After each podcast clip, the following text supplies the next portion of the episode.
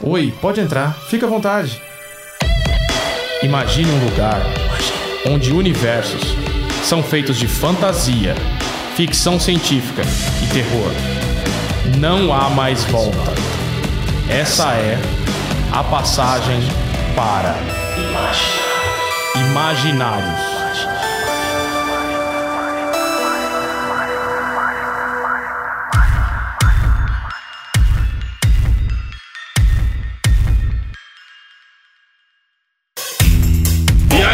Beleza? Esse é mais um Imaginários, o podcast da editora Draco, e dessa vez será um episódio meio sinistro. Eu sou Rafael Fernandes, editor e roteirista, e estou aqui com meu parceiro. Eric Sama. Hoje é um episódio meio mórbido, né? É, um negócio mel melancolia, tristeza, sofrimento e um pouco de assassinato também. e nós temos dois convidados mais que especiais aqui hoje, hein? Temos o grande Cid Vale, a alma ali por trás do Sebo Clepsidra. Meu amigo, se apresenta, fala um pouco sobre o seu trabalho. Ô, pessoal, tudo bem? Como é que vocês estão aí? Pô, tô cercado de amigos aqui, é sempre bom poder estar com gente que a gente curte, que a gente conhece. É, um abraço aí então para todo mundo que tá ouvindo. Eu sou o Cid, eu tenho 40 anos, sou editor, né, e livreiro também. Eu, tô, eu sou um dos sócios do Sebo Clepsidra. E eu tô aí, né, desde 2016 com essa nova empreitada, mas antes eu já também trabalhava no mercado editorial, trabalhava é, com são em diferentes etapas né, da cadeia do livro. E também já, já tive é, pesquisas paralelas que eu vim desenvolvendo que hoje eu aplico na editora, já tive site, fanzine, já fui DJ, enfim, mas sempre de alguma forma ligado ao universo assim, do horror ou do, ou do gótico, né? É, então, agora a gente está colocando em prática aí as coisas que a gente aprendeu com o sebo Clepsidra. Né? Temos um especialista no tema de hoje que é Oscar Nestares, olha só. Olá, pessoal. Olá, Rafa. Olá, Eric. Olá, Cid. É um prazer estar aqui com vocês também, entre amigos. Olá para todos os ouvintes, todas as ouvintes. Eu sou Oscar Nestares, pesquisador e autor da, da, da literatura de horror. É, tenho esse, acho que um baita privilégio de fazer minha vida em torno desse tema, desse assunto, e parte fundamental disso é o, é o que a gente vai falar hoje. É, sou autor de, de um romance, Billy Negra, publicado em 2017 pela primeira vez pela editora Impírio e depois é, reimpresso em 2018 pelo selo Piro da, da editora Impírio. Antes disso, publiquei Horror Adentro, uma coletânea de 13 contos em 2016 pela editora Casuá e faço essa pesquisa de horror, fiz o mestrado, agora eu estou no doutorado, estudando literatura de horror brasileira, escrevo para Galileu, né, tem uma coluna lá sobre literatura de horror, enfim, e traduzo, agora eu estou, já faz pouquinho mais de quase dois anos eu tenho me dedicado bastante à tradução, felizmente também, de texto de horror, de textos do gótico e congêneres ali. Então é um prazer enorme estar aqui para compartilhar um pouquinho da minha paixão especificamente por, um, por uma figura de que vamos tratar. E qual que é o tema de hoje, Eric? Vamos ressuscitar o tema dos mortos, né? é, nós vamos falar hoje de Edgar Allan Poe, olha só. Poeta, escritor, jornalista e mais um bocado de coisa. E essa é justamente a pergunta que eu ia fazer para vocês. Quem que foi o Edgar Allan Poe? Quem é Edgar Allan Poe? Esse autor seminal em vários aspectos, é uma referência é, em vários gêneros literários, é, especificamente na minha parte, né, no horror.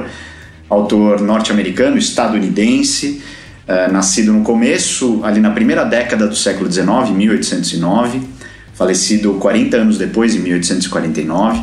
Quem deu o formato quase que final para o conto, para a narrativa breve de horror, um, um grande é, crítico também da, da, dessas, dessas histórias, né, desses textos enfim, que deixou um legado absurdo para não só na literatura, mas para outras linguagens também, para os quadrinhos, para o cinema. Enfim, é uma usina de, de, de, de, de energia criativa que não para de funcionar. Né? E, e para mim, especificamente, é, um, é uma espécie de guia, principalmente por conta da reflexão crítica que ele deixou sobre a escrita de horror, sobre a organização de um texto de horror e que ele aplicou com tanta maestria na própria ficção dele, né? Então, eu acho que eu falei de um vinteavos do que é o Paul. Eu acho que assim, a gente pode ir desenvolvendo isso, mas é um. É, um, é, é e sempre será uma referência de, de 10 entre, não só para mim, claro, mas eu acredito que dá 10 entre 10 pessoas que escrevem horror, que, que amam o horror têm que estar tá na cabeceira sempre por conta dessa riqueza de temas nos quais ele trabalhou e também por conta de outras relações que ele teve com, né, como ele flertou com outros gêneros literários também, como fundador,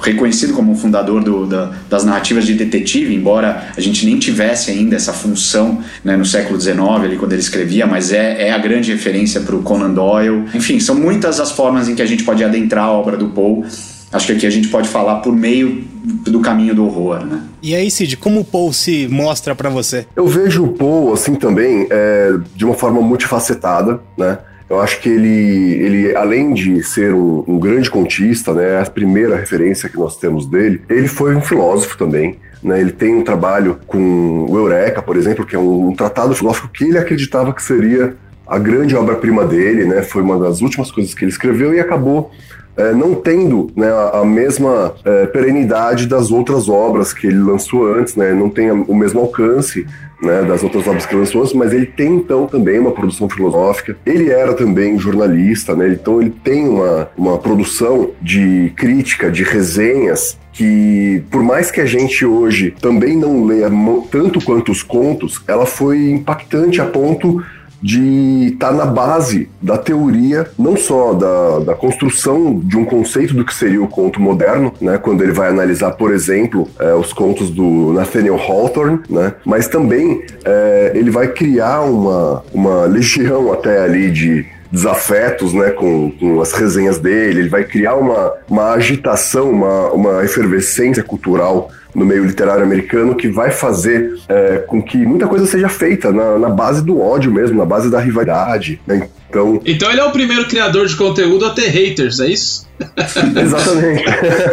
e, e, também assim, ele desenvolveu é, assim, desde teorias sobre assim, criptografia até. Enfim, é um cara que tem várias facetas. E é óbvio que é, na produção artística dele, né, nós temos é, os contos, nós temos é, um romance e nós temos os poemas, né? Os poemas líricos e um, um, poema narrativo em especial que a gente pode falar sem né, nenhum tipo de, de melindre aqui, que é um dos maiores poemas já escritos né, na história, que é o Corvo. Né? Então eu vejo o Poe assim, como uma espécie de criador de pontes, né? porque ele nasceu num momento que é um momento é, meio estratégico, assim, né? Porque o gótico já estava em franco declínio quando, quando ele começa a sua produção, né? Então ele começa como um poeta byroniano, como tantos outros, né? Na França, né? no, no, no, Brasil mesmo, né? Então assim, quando ele começa a fazer isso no, nos Estados Unidos, ele se destaca primeiro como um poeta byroniano. Só que o que acontece? É, quando ele começa então depois a se destacar como algo além de mais um poeta que está seguindo aquele romantismo que estava em voga, ele cria um, um, uma estrutura né, que é uma estrutura assim, que é quase é uma joia, né, de como você pensa o conto, como você pensa o conto como uma unidade narrativa mesmo. Porque antes o que a gente tinha, né, isso eu posso falar porque assim, eu estou pesquisando há, há, muito tempo as narrativas curtas da, da, da, tradição gótica e existia um outro conceito, que era o conceito de fragmento. Então a ideia anterior que você tinha na narrativa curta do, do gótico era você ter um episódio, era como se você tivesse um pedaço de um romance ou um romance resumido. Aí vem o Poe e propõe algo que não, ele não foi o primeiro a fazer, obviamente, mas ele propõe isso como reflexão do conto, né, como um gênero, como uma estrutura própria. Então, é como se ele fosse é, não só um dos principais contistas de, desse final do período canônico, canônico do, do gótico, mas também é a pessoa que pensa como fazer isso. E ao fazer isso, ele vai criar então uma, uma relação com outras novas categorias que a gente vai definindo e nomeando naquela época. Por exemplo, como o Oscar mencionou, é, ele vai pegar a temática do, do sobrenatural explicado, né, que veio lá do gótico alemão, passou, daí veio do Schiller, passou pelo Flammenberg, passou depois na Inglaterra pela Radcliffe, ele cita Radcliffe nos contos dele, inclusive, e vai levar isso pro detetivesco, né? Vai moldar esse personagem detetive, né? Ele vai fazer um pouquinho também de ficção científica, né? Ele vai ter alguma coisa ali que vai inspirar o Júlio Verne, por exemplo, com as narrativas de viagem ao mundo, volta ao mundo, é, viagem em balões, etc., usando tecnologia da época. Ele vai fazer um, vai dar um passo do gótico para o horror e para o terror, né? Vai fazer um, um avanço no estranho. Então, assim, ele é um cara que, é, tanto na poesia, né, com a lírica dele, com a poesia narrativa dele, quanto na prosa, especialmente com os contos, ele ajuda a definir algo que estava quase morrendo, assim. Então ele pega uma tradução que poderia ter sido largamente esquecida, que era essa tradução do gótico, ele dá um novo fôlego para ela, mas ele reestrutura tudo. Então ele ganha um caráter quase de um salvador ali de uma tradução, né? De um reestruturador. Isso eu acho que é importante, assim. Esse momento é crucial, assim. Ele ter aparecido não 10 anos antes, não 20 anos antes, mas naquele momento, sabe? Por isso que eu acho que ele é tão importante, né? Cid, eu acho que também tem um outro aspecto que eu acho interessante, é que o Edgar Allan Poe, ele também é conhecido por ter uma história de vida muito trágica, uma história de vida que praticamente é um, uma outra obra paralela, né? Uma coisa que se você se aprofundar também tem seus mistérios, tem várias coisas que não foram muito bem resolvidas, tem escolhas meio estranhas, tem é, uma série de, de, de, de, fatos que foram acontecendo ali, né? Começar ali pela infância dele, né? Que ele, se eu não me engano, ele foi, ele foi abandonado, os pais dele morreram, uma coisa assim. E, e, ele foi adotado, né? Não é isso? É isso. Ele, enfim, o pai desapareceu, não se sabe, né? O pai biológico não se sabe do, do paradeiro, né? Supõe-se que tem até teorias muito interessantes. Supõe-se que ele tenha desaparecido. Os, os pais dele eram atores de teatro, né? Ator e atriz, e, e, eles viviam viajando e tal, mas assim, atores de teatro meio saltimbancos, né? Aquela, aquelas trupes e tal, nunca se estabeleceram. E o pai desaparece, não sabe se moveu, mas tem uma teoria de que ele foi para Inglaterra, na verdade, foi, foi para Escócia. Lá teve um outro relacionamento, teve um filho e foi a experiência que o Paul fez uma viagem é, com o pai adotivo, né, que tinha dinheiro, ele acabou sendo adotado, enfim. Ele fez uma viagem pela Europa e passou um tempo numa escola, eu não me lembro exatamente de onde, e lá viu uma, uma criança muito parecida com ele, que poderia. Isso é pura especulação das várias que existem, e daí surgiu aquela ideia para o conto William Wilson, né? Que é aquele conto Sim. em que se depara com um duplo, mas enfim. Né? Exato, exato. Mas ele teve uma vida muito trágica. Foi, foi a mãe faleceu, acho que ele tinha três anos, depois do nascimento de uma irmã mais nova dele. A mãe faleceu de tuberculose, ele acabou sendo adotado, se separou da irmã, o irmão mais velho também é, era uma figura que bebia muito, muito trágica. E a relação dele com o pai adotivo, que uh, sempre foi muito problemática, né? O pai se referia era, a ele. Era, era a família dos Alan ou a dos Paul? Não me lembro agora. Dos, dos, dos Alan, né? Do, do Francis Killing uh, Alan e, e, Isso, é isso aí. Francis Killing Alan, não me lembro exatamente, mas tanto que é curioso, só uma outra. Falando um pouco de curiosidades, né? O, o Cid falou muito bem dessa conexão com uma, tra uma tradição, uma produção que tava, é, já estava se extinguindo, mas o, o, o Paul também ele aponta para a modernidade, quer dizer, ele foi adotado, ele se tornou, começou a ser disseminado, difundido pelo mundo quando Baudelaire o, o, o traduziu e, e, enfim, ele foi apresentado ali para a França, né, para os simbolistas e, e, e, tal, e aí o Baudelaire também, ele suprimia o, o Alan do nome do Poe, então ele chamava de Edgar Poe, né, porque tinha essa coisa de suprimir o nome do, da família adotiva, é, é tem, tem essas questões interessantes também. É, e tem uma uma questão também da sua relação ruim com. ruim não, né? Sua relação trágica com as mulheres, né? Que ele teve uma, uma sucessão de desastres, começando pelas mães e terminando nos amores dele, né? Ele, ele nunca teve uma estabilidade nesse, nesse ponto. Que é uma fórmula perfeita para você criar histórias de sofrimento, né? Exatamente. Não, é, tanto que assim, se você pegar as biografias dele, né, existem várias que são bem antigas, inclusive, tal, que são muito contestadas, mas conforme você vai juntando é, as peças para ir definindo com mais embasamento, né, o que, que foi a vida dele, você tem ali um conteúdo riquíssimo, né, porque é, você, ele é o, o grande personagem mesmo, né, uhum. da, tipo, ele, Paul, né, é um, um, um personagem trágico né? E tá à altura dos piores contos que ele já escreveu, assim, né? Uhum. Piores no sentido de, de mais é, pungentes mesmo, assim. Trágicos. E não é à toa que assim, né? É, exato. É, não, e quando você pega essas biografias dele, você pega Israfel, por exemplo, são textos volumosos, são textos enormes que vão tratar de várias facetas da vida dele. E não é à toa quando a gente resolveu também lançar alguma coisa sobre isso, né? A gente tem né, uma, uma HQ de pô, 160 páginas contando a vida do Paul, do nascimento até a morte. Só que a gente teve que focar em alguma coisa. Então, a gente focou na vida afetiva dele, por exemplo, né? Nessa HQ que foi roteirizada pelo Luquete e quadrinizada pelo Schlesser, né? Porque é o seguinte, se você for pegar é, a vida dele como é, autor, você tem aí uma, uma trajetória é, muito muito densa, muito detalha, detalhada assim, em termos assim, de como que a coisa funcionava num período em que as pessoas estavam se profissionalizando na literatura nos Estados Unidos. Né? Como que você é, tem um autor querendo viver de escrever, né, numa época em que isso era quase inconcebível, né, que as pessoas viviam na penúria quando tomavam esse, esse rumo, assim. É, você tem é, toda essa questão, assim, de, primeiro, a, a adoção dele, né, a vida complicada com esse pai adotivo, né, você tem a carreira militar dele, você tem, tipo, casamento dele com uma noiva falecendo com 13 anos, né, todos os impactos que isso vai trazer para a obra dele.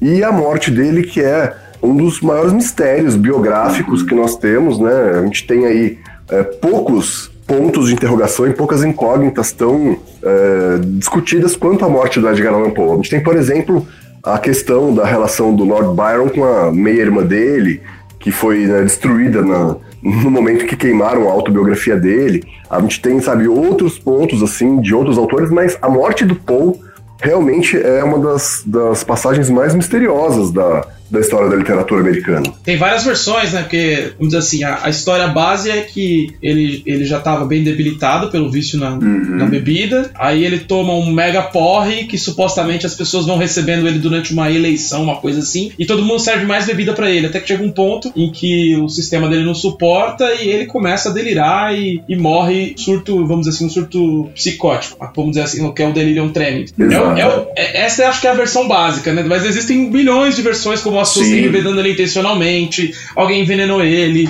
aí tem um papo de que ele morreu no hospício, tem um monte, né? E tem é as famosas últimas frases, né? Que, que alguém ouviu ele dizendo ali, falando, Deus tenha piedade da minha alma. e aí ele faleceu.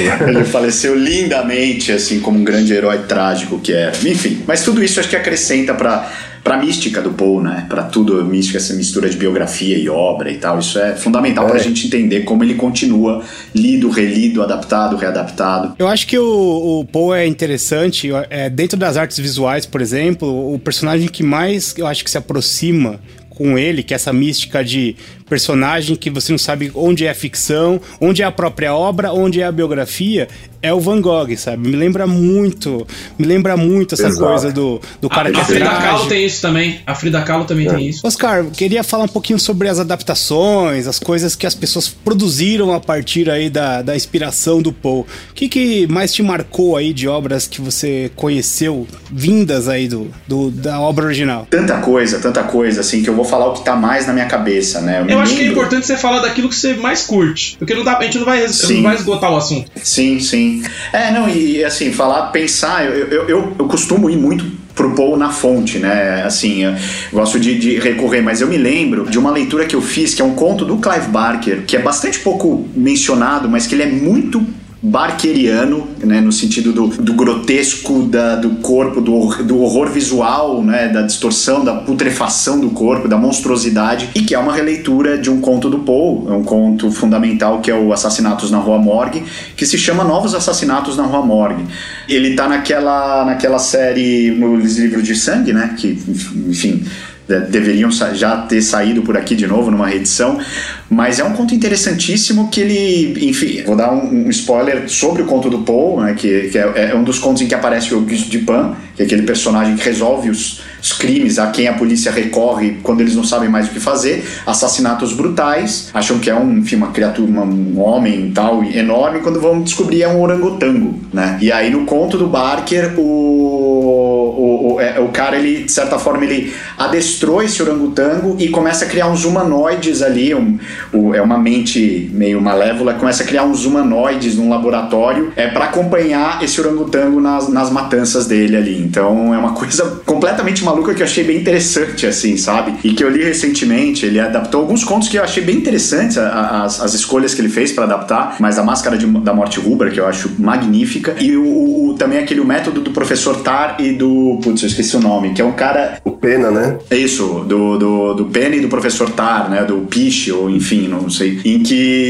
eles vão visitar uma, um hospício e na verdade os loucos enjaularam os médicos ali. É um conto satírico do Poe, muito interessante, super bem adaptado pelo Batalha. Se eu puder falar só de mais uma adaptação, de um, um trabalho aí para pra, as narrativas audiovisuais, a gente teve aqui no Brasil os contos do Edgar, que foram assim, é, embora eu tenha algumas reservas em relação, mas foi uma série de acho que cinco episódios que se passam em São Paulo. É, são, são leituras dos contos de Poe aqui na São Paulo contemporânea. Que eu achei interessantíssimo. Eles têm algum problema, uns problemas de ritmo, de montagem ali, mas é, é, é uma estrutura interessantíssima, assim, que foi descontinuada, infelizmente. Se não me engano, de Tinha muito potencial, né, cara? Eu, eu assisti no Netflix e curti muito. É, realmente é o que você falou. Era tipo ver um, um filme na TV, meio B, mas que para quem gosta já é muito, né?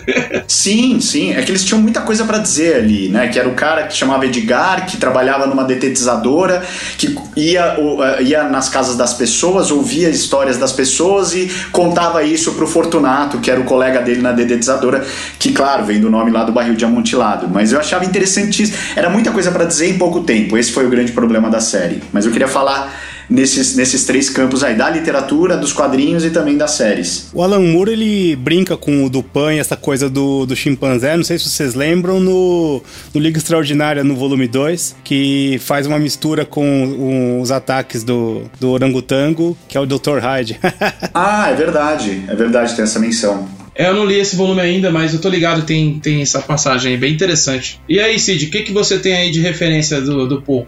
Bom, acho que assim, o Paul é um cara extremamente adaptado, né? Um dos caras mais adaptados e que a gente vai encontrar em várias linguagens e tal. É, eu destacaria primeiro o cinema, né? Eu acho que é um cara que ele foi adaptado tanto de forma é, fiel, como também de forma oportunista, né? Existem vários uhum. filmes que, que foram vendidos como se tivessem sido baseados em algo do Paul, mas que trazem, assim, é, referências ínfimas, né? Eu me lembro de um filme mudo, por exemplo, que é o The Bells, que traz o Boris Karloff fazendo um papel que é meio que uma cópia do Dr. Caligari, né? E você tem uma história que não tem nada a ver com o poema The Bells, os sinos, mas que tem ali uma frase ou outra que vão remeter ao Poe, e por isso ele foi, então, vendido dessa forma. Mas, assim, é, a gente fez, por exemplo, lá no, no, no Corvo, né, em cima do Sebo Clepsidra Fortunato, um festival Poe, onde a gente exibiu vários curtas, vários é, filmes antigos, né, e raros, muitas vezes, baseados no Paul, só que eu sempre destaco um que fez parte, assim, da minha formação cinematográfica, assim, que quando eu era bem jovem, que é A Queda da Casa de Usher, do francês Jean Epstein. É, se eu não me engano, é de 1928. Né? E ele tem uma linguagem totalmente, uma mistura assim, daquele impressionismo francês com surrealismo, né? com muita sobreposição de imagem, uma linguagem muito simbólica mas ele segue mais ou menos de perto o, o enredo do conto. Né? Ele mistura alguns elementos do Drácula também ali, né, na, na história, né, especialmente por causa do Nosferatu, já que o Drácula do Belo Lugoso não existia ainda. Mas falando no Belo Lugoso, existe também nos Estados Unidos, na década já de 30, com, com som, né, já na era sonora, a adaptação cinematográfica dos, dos crimes na Rua Morgue, né, os assassinatos na, na Rua Morgue. E é muito bacana, assim, porque é, você tem ali já de uma forma um pouco mais moderna, né, um pouquinho menos é, artística, digamos assim, é, no, no, quesito da, da, construção da linguagem cinematográfica, porque é, ali na Europa da década de 20 você tem uma, uma, um vanguardismo ainda muito, muito latente ali, é, permeando tudo, né? Agora, nos Estados Unidos, da década de 30, já começa, então, essa linguagem que a gente viu, por exemplo, nos filmes da Universal, né? No Drácula, no, no Frankenstein. E aí, dentro dessa dentro desse filão, dessa baseada de filmes que começaram a surgir ali no, no horror sobrenatural e também né, é, explorando os mestres do horror, nós temos esse filme com Bela Lugosi ali, do, dos assassinatos da Rua Morgue. É, eu também destacaria o ciclo de filmes do Roger Corman, né, com o Vincent Price, que é, nossa, uma, uma coleção assim magnífica. Também toma bastante, ele toma um certo cuidado ali na hora de adaptar o, o Paul para não ficar algo muito muito breve. Então, é, existem várias inclusões e adições aos enredos, né? É, ele transforma os contos do Poe em filmes um pouquinho mais tradicionais ali, dentro de um estilo mais gótico, que a gente costumava ver mais na Inglaterra, e aí o, o Roger Corman e o Vincent Price fazem isso nos Estados Unidos. Né? Isso é, é bem, bem bacana. E os quadrinhos eu destacaria assim, a produção, por exemplo, nós tínhamos na, na IC, né, no, nas revistas como Tales of the Crypt, ou da própria Cripta, né, que era a Eerie lá fora, é, nas revistas como o Espectro, aqui no Brasil, né, sempre havia adaptações de contos do Poe. Né? Eu acho muito interessante assim ver como que eles eram adaptados para os quadrinhos, porque é, sempre você tinha uma transformação ali de algum elemento, nunca era, sabe, uh, fiel, assim, mas se antes isso me irritava um pouco, hoje eu vejo assim, pô, que legal que não era fiel, porque você acaba tendo uma, uma nova obra, né? Então você amplia esse universo em vez de só distorcê-lo, né? Então acho que é, essas adaptações são muito interessantes, assim. Bom, já as minhas referências, cara, tem umas coisas que eu acho que são fundamentais. Acho que o primeiro, primeira coisa que eu vi que me marcou do Edgar Allan Poe, eu acredito que tenha sido o episódio dos Simpsons que adapta o Corvo, que é memorável. muito maravilhoso, maravilhoso que o Homer Simpson, que é o cara atormentado pelo corvo e tal, é muito bom se vocês puderem assistir. É o Bart, o corvo, né? É, então é muito interessante. Mas os filmes que me marcaram muito, que eu gosto bastante, o principal deles é um, um, um, filme que é. Na verdade, são duas histórias em um filme só, né? Metade é Dois Olhos. O nome do filme é Dois Olhos Satânicos. Metade é com o grande Jorge Romero, fazendo uma história de, de morto-vivo ali, muito clássica. E a outra metade, que para mim ainda é a melhor adaptação de obra do Edgar Allan Poe, que é do Dario Argento fazendo Gato Preto. Uhum. Que é animal, assim, é uma das coisas assim intensas Dario da Argento, época. Né? Isso, exatamente. Um filme de no, dos anos 90, exatamente 1990. Dentro desse ciclo do, do Roger Corman, eu destaco aí alguns filmes que eu gosto bastante. São dois, né? Um deles é O Corvo, claro, que não segue em nada a obra original e que vai por outro caminho. E que tem o, o, o, Vincent Price e, salvo engano, acho que também tem o Boris Karloff. Não me lembro agora. Não, é, é, o, é o Peter Lorre e o Peter Jack Lorre, Nicholson, né?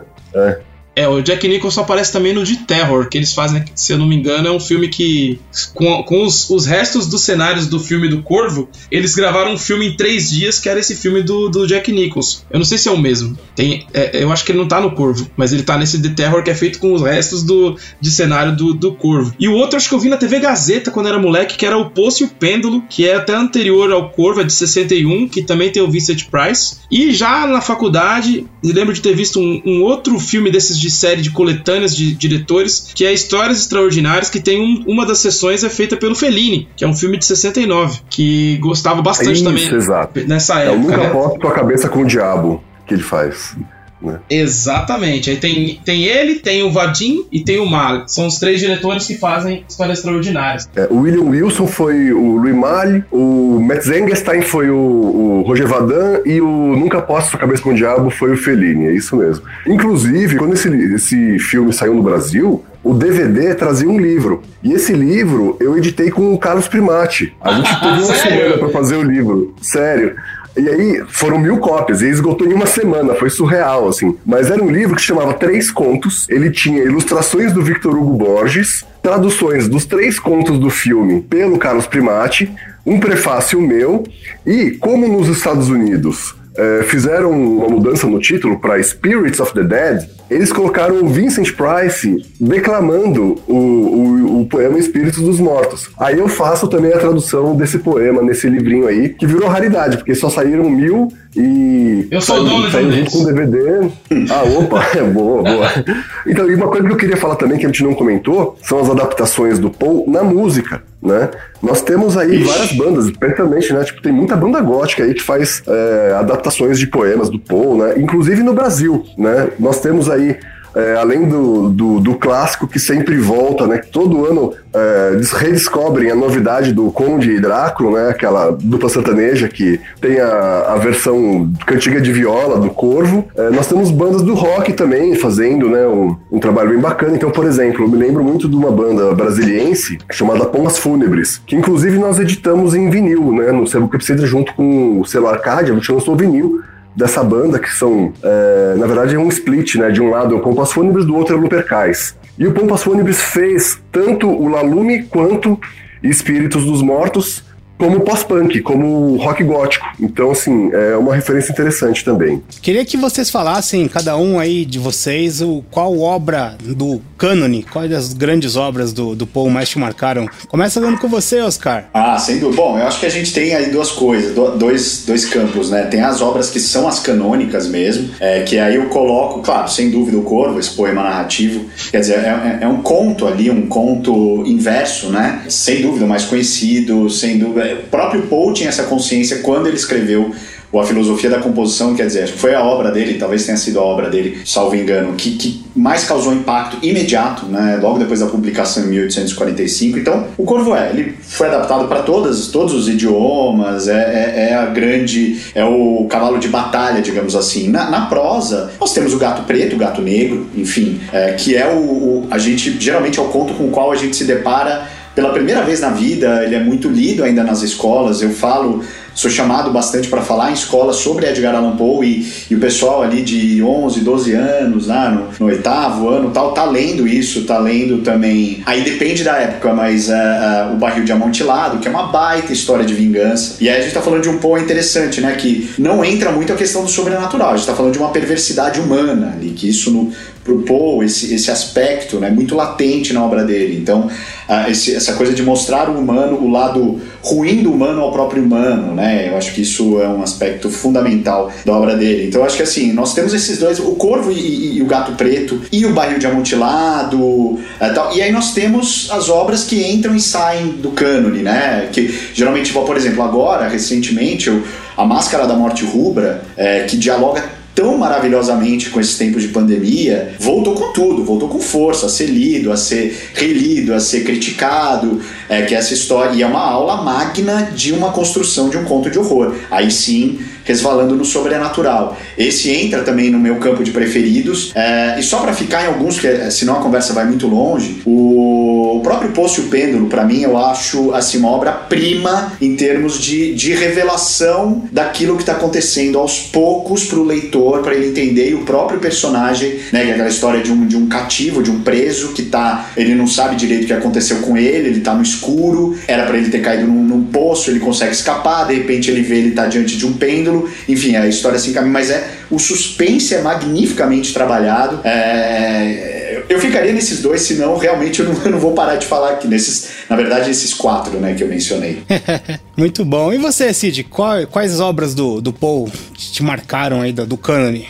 Olha, é, eu acho que de todos os trabalhos do Poe em prosa, eu só não li ainda inteiramente assim o, as aventuras de Arthur Gordon Pym.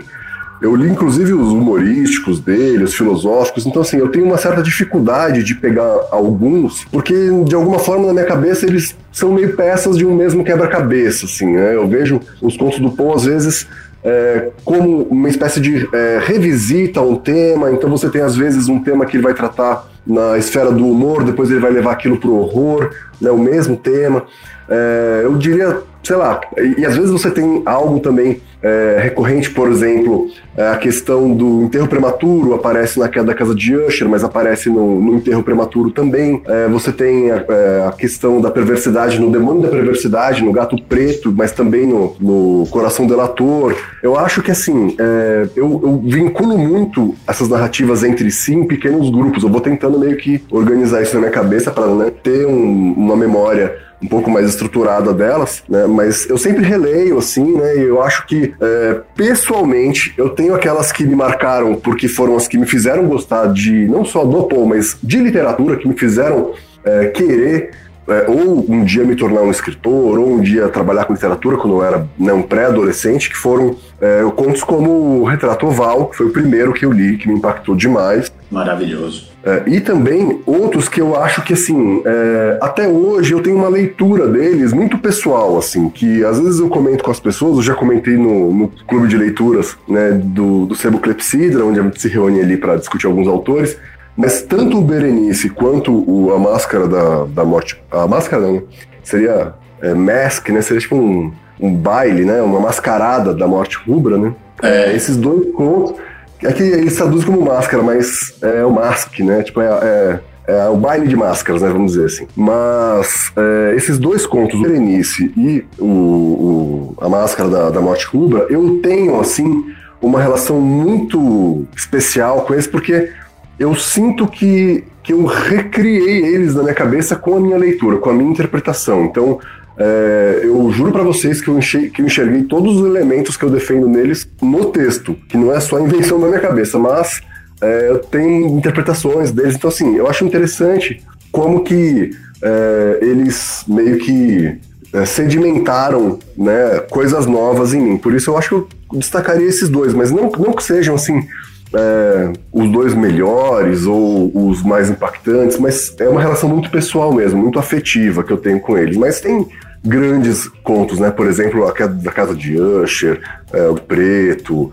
Esses são realmente é, antológicos mesmo. Eles merecem estar em qualquer compilação de grandes contos, né? Não só de horror, mas é, como construção narrativa mesmo. Muito bom. E você, Rafa, conta aí, meu, o que, que, que, te faz a cabeça aí do, desse cara que tinha obsessão pela morte, né?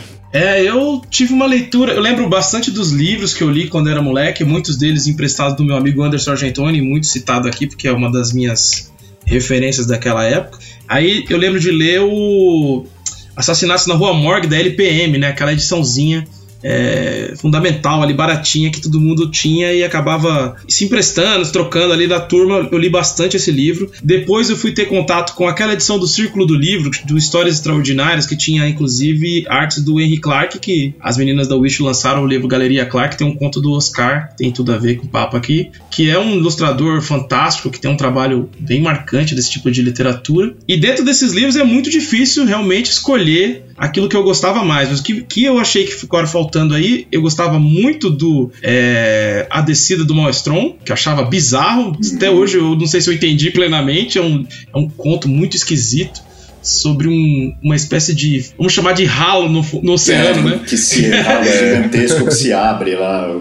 Isso, que aí a água não para de descer ali naquele, naquela redemoinho e, e é como se fosse o, o, o ralo do, do, planeta, basicamente é isso. Outro que eu gosto bastante e que acho que influenciou muita gente são os fatos que envolveram o caso do Mr. Valdemar no Sr. Valdemar, né? Que é aquele da hipnose, que o cara. mesmerismo, né? Que o cara hipnotiza um cara que tá à beira da morte e, e fica perguntando pelo que, que ele tá vendo, né? O que, que tá. Nossa, isso é muito louco. Isso é assombroso. Nossa, eu amo esse eu Esse é muito, é, muito bizarro, né? Assim, são aqueles que vêm primeiro, né? Mas a gente vai mencionando cada. Concordo com o Cid, assim, são contos que vão por caminhos tão diferentes, mas cada um tem uma singularidade e que desperta algum afeto nosso, né? Sem dúvida. E, e, recentemente eu li o William Wilson e aquilo me marcou muito. Porque às vezes a gente tá. Eu, eu, uma vez tive um sonho que eu sonhei como seria a minha vida se eu tivesse tomado uma determinada decisão e toda ela fosse por outro caminho. Eu tive um sonho com a vida até chegar no ponto que eu tava agora. Um, um, foi, foi uma coisa, uma experiência louca. E esse livro, esse ponto me marcou muito por me lembrar essa experiência que eu tive. É, seriam esses aí os meus contos favoritos. Acho que tem o, o Poe é um, é um universo a ser descoberto, a ser relido e sempre tem alguma coisa para se descobrir. Acho que é muito legal vendo o, a descrição de vocês, né, passeando aí pelas obras, que é uma coisa que todo autor tem, né, que é a sua obsessão, né. Então alguns temas eles acabam aparecendo em vários contos, em, várias, em vários poemas, e as coisas vão se construindo, né? Porque é isso, é o universo, né? O universo narrativo e ficcional daquele autor. E foi para tentar trazer esse tipo de coisa num formato diferente, que tivesse a nossa cara, que surgiu a Delirium Tremens, né, Rafa? Lembra como é, como é que foi a, a gênese do, do projeto?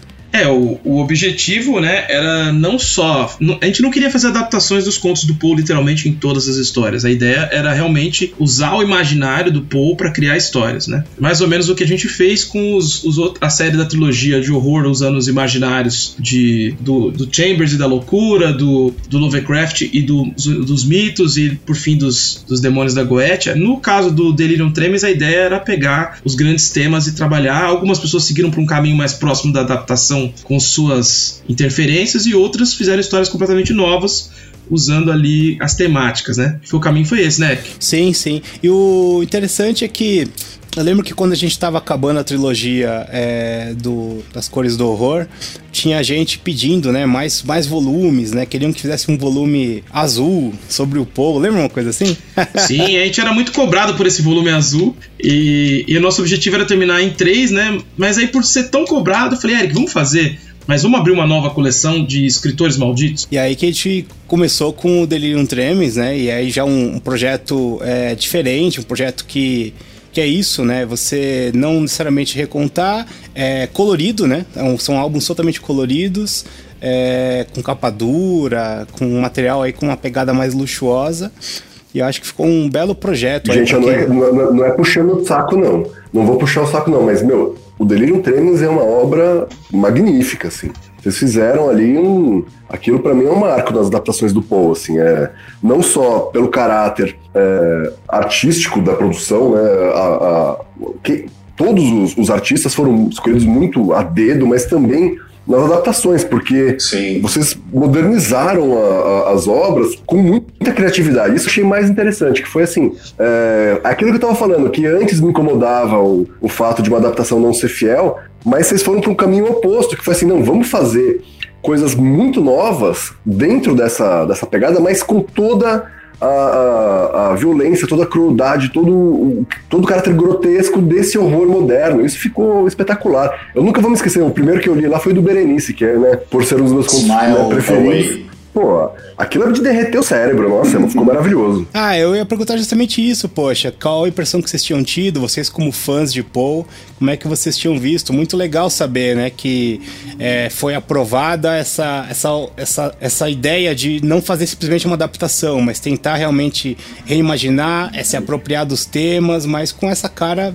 de trampo original mesmo, com essa cara de como é que um brasileiro pensaria os temas da, da morbidade, a própria investigação porque o, o Paul quase meio que inventa ali o romance policial, né? O, a história de detetive. Então a gente tentou se apropriar dessas coisas para criar uma coisa uma coisa própria. E você, Oscar? Ah, eu, eu sou um pouco suspeito para falar, né? Era isso que eu ia falar. eu escrevi a apresentação. não, mas assim, eu vou falar com isenção porque eu pude. É, eu não rezo missa de corpo presente, né? Eu comentei com o Rafa. Eu, eu assim, convite veio, eu fiquei super lisonjeado e eu pude ler, acho que eu li quase tudo, eu só não li uma obra antes da, da publicação.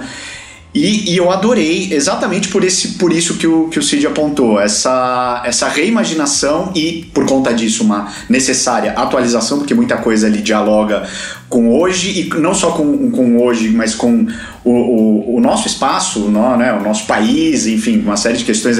Alguns vão para um campo mais político, mas você encontra o Poe ali, você encontra elementos que consagraram Poe naquela gênese. E também eu achei que foi muito bem é, é feita essa, essa dosagem entre a, a obra do Poe e a biografia, quer dizer, os elementos tão, uh, né, que, compo, que compõem a biografia dele, essa coisa tão fascinante, uh, se mistura a recepção da obra dele nessa, nessas releituras.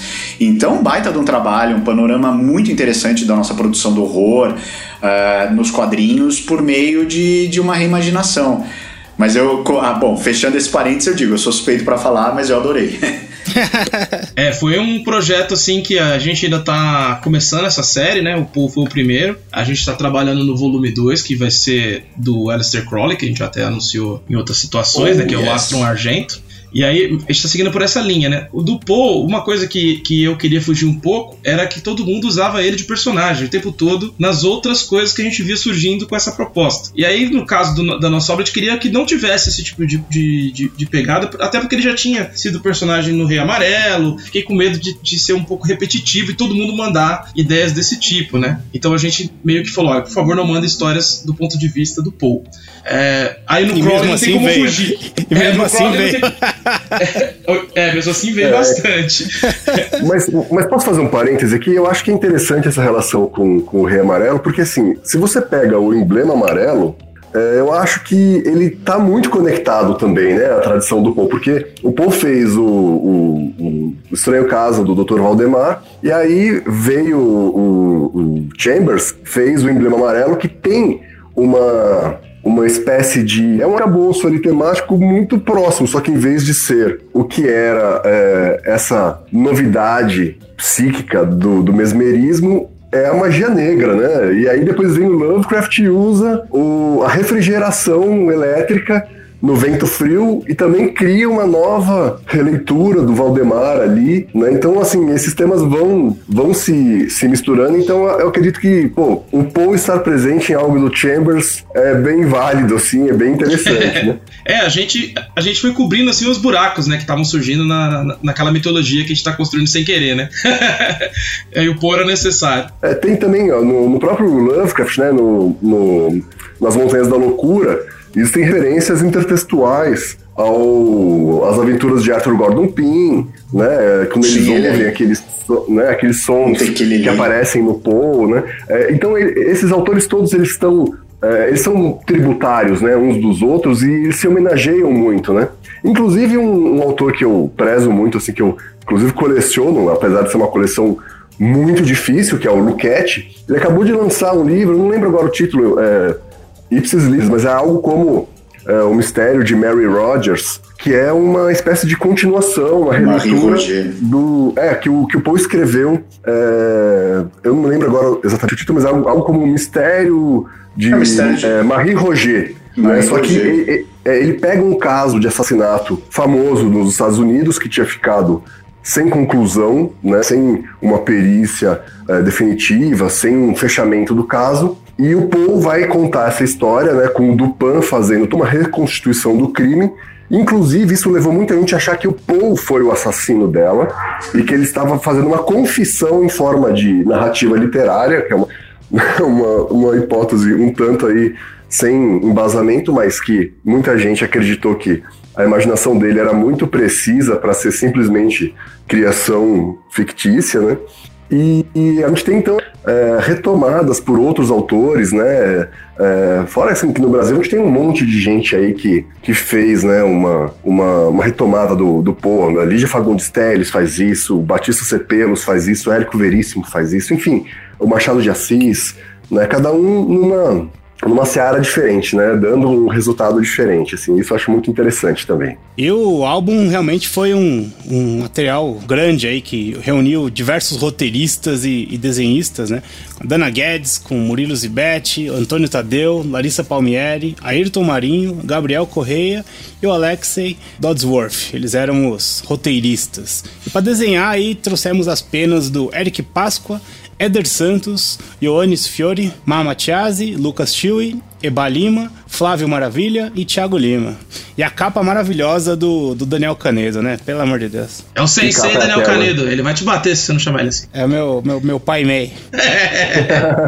é, é uma galera aí que tem um trabalho muito impactante. Puxando essa questão né, dos artistas que, que ilustram Poe e suas adaptações, é, uma coisa que a gente não comentou também é o impacto que ele teve nas artes plásticas, né? Porque se você for ver, a gente falou do, do Harry Clark, né? Que, que, fez aquelas ilustrações belíssimas, né? Que saíram, por exemplo, na edição da Tordesilhas, né? É, Sim. Eu já tinha uma, uma edição da Gothic Society, lá, da, se não me engano, na Inglaterra, que tinha lançado Five Tales, um livro com é, ilustrações do, do Harry Clark. Mas aí a Tordesilhas aqui no Brasil fez uma edição com todas elas, ficou belíssima. Mas nós temos também outros grandes artistas, por exemplo, o Arthur Hackham, que fez é, ilustrações assim com várias técnicas, né, para as obras do Poe e que também você vai encontrar em edições luxuosas, belíssimas. E também, né, não posso deixar de falar do Gustave Doré, né, que lá na, na, na França em 1884 ele publicou é, póstumamente, na verdade. Foi o último trabalho dele. Ele fez, é, junto de, de um grupo de,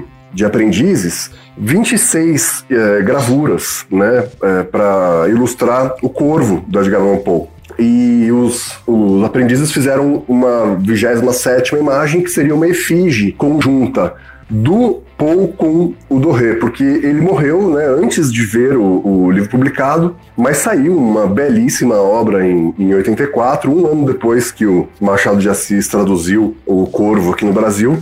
E não por acaso esse foi o nosso segundo livro. A gente queria um livro que introduzisse as pessoas nesse universo do Paul, né, como meio um livro presente, assim, a gente fez a edição da uh, bilíngue, né, com a tradução do Machado de Assis, porque muita gente não sabia ainda que o Machado de Assis tinha traduzido Paul, embora os mais escolados uh, já vejam essa tradução assim como a, uma das mais uh, simples e mais fáceis de achar né? Mas a gente queria mostrar para esse público novo, mais jovem e tal. E a gente colocou essas, essas gravuras de, de página inteira do, do Doré, porque para mim é quase que uma tradução mesmo, é como se fosse uma tradução pictórica, né? Então ele reconta todo o poema por meio de imagens. É um trabalho de uma imaginação, de uma sensibilidade assim é, colossal, é espetacular. Assim. É, eu gosto inclusive bastante dessa edição, é bem bonita, assim, ela, ela um formato bem maior, né? Qual que é o tamanho dela, Cid? É a 4 mesmo, a gente fez é, um tamanho A4 para valorizar né, a, a imagem e porque assim, já, eu já tinha visto algumas delas só que em formatos menores, né? E você não pega os detalhes, né? A edição original ela é muito maior do que a 4, né? Ela é um, um, um livro que você não consegue nem colocar na estante. Mas a gente fez em A4 justamente para não ficar tão, né, um trambolho assim, tão difícil de transportar, né, de enviar e nem de escar depois. Né? E, então a gente reduziu um pouco em relação ao original, mas é, mantendo ainda né, um, um, um, espaço bem generoso para a arte do, do Doré, né? Bom, pessoal, acho que é o momento de encerrar aqui, porque a gente já desenvolveu bastante, daria para fazer um... Como a gente falou brincando em outro podcast, dá para fazer um podcast só sobre Edgar Allan Poe. a gente, é, agora é hora de vocês falarem um pouco sobre onde a gente encontra o seu material, o que, que vocês estão trabalhando, o que, que tem de novidades. Começando aí pelo Oscar, por favor. Opa, vamos lá. É, bom, eu tô por aí nas redes, é, podem procurar em Facebook, Oscar Nestares com N no começo e EZ no final, Instagram também. Sempre adoro trocar ideias sobre horror. E, né? Meus livros também estão por aí na Amazon, é, na, na, no site da, da Império, do selo da Pírio, né, da editora Pírio Billy Negra. O Horror Adentro também se encontra pelas, pelas livrarias por aí. Infelizmente não tem versão digital, só impresso mesmo, mas eu tenho alguns exemplares. Quem quiser falar comigo, Billy Negra, infelizmente não tenho. É, meu, meu trabalho na Galileu já são quase, acho que mais de 40 textos por lá, tá tudo no meu site que é o www.terra.terratreva.com. E, bom, eu tô agora, como eu comentei com vocês, acho que até em off, eu tô trabalhando em traduções, infelizmente não posso falar delas, mas vem coisa muito legal por aí. Livro novo também vem por aí, enfim, eu acho que, que esse ano vai ser, apesar de problemas de quarentena e tudo mais, vai ser um ano super produtivo. É um ano perfeito para se produzir material Exato. intelectual. Exato. Somos obrigados a ficar aqui na frente do computador. Sem dúvida. Bom, você pode falar um pouquinho também, Cid? Opa, claro.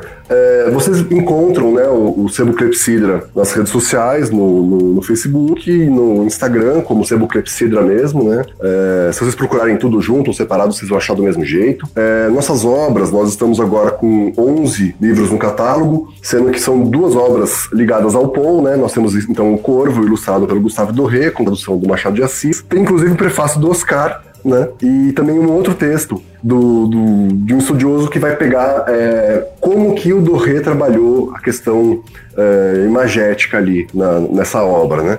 Mas nós temos também a biografia do Edgar Allan Poe em quadrinhos, é um livro também a quatro, com 180 páginas, sendo que são 160 de, de HQ mesmo, né? Que é a biografia dele, é, baseada na, na biografia Israfel, que vai é, focar bastante a vida afetiva do Poe, então as relações interpessoais dele, nessa trajetória trágica dele.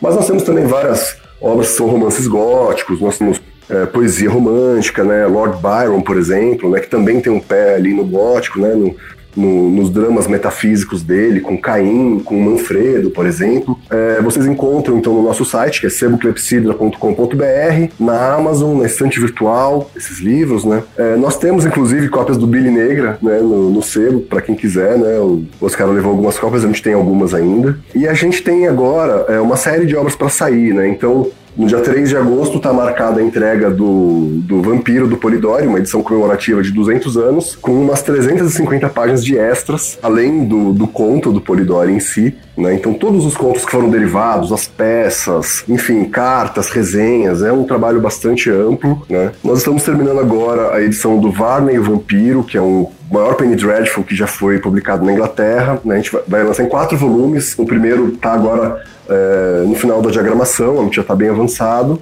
E a gente tem também um interesse agora de, de lançar é, outra obra do Paul nos próximos meses, que é o Eureka, que é essa obra filosófica dele, numa nova tradução, com novos prefácios, né, para mostrar um pouco esse outro lado do, do Paul, né? E quem quiser ajudar a gente, né, a gente tá no Catarse também, né? A gente tá com uma campanha aberta, né, que é uma coedição do Sebo Clepsidra com a editora Ex Machina, que se chama Contos Clássicos de Fantasma, né? Um livro que já tem 27 narrativas do, de fantasmas, praticamente todo o cânone ocidental, os principais autores e nove obras nacionais também que cobrem esse, esse tema. Então, vocês procurarem lá no Catarse, é catarse.me barra né? A gente já bateu a meta, mas cada apoio novo ajuda a gente a destravar metas estendidas que incluem novos contos. A gente começou com 26 narrativas, já está com 27, e a gente dependendo de, de, como for, né, a arrecadação a gente pode chegar até a 30. Então fica aí o convite para conhecer a campanha, conhecer o site, né, e eu acho que quem gosta desse tipo de literatura vai ter ali um, um hall bem interessante de seleções ali. Então é isso, pessoal. Foi mais um episódio aí de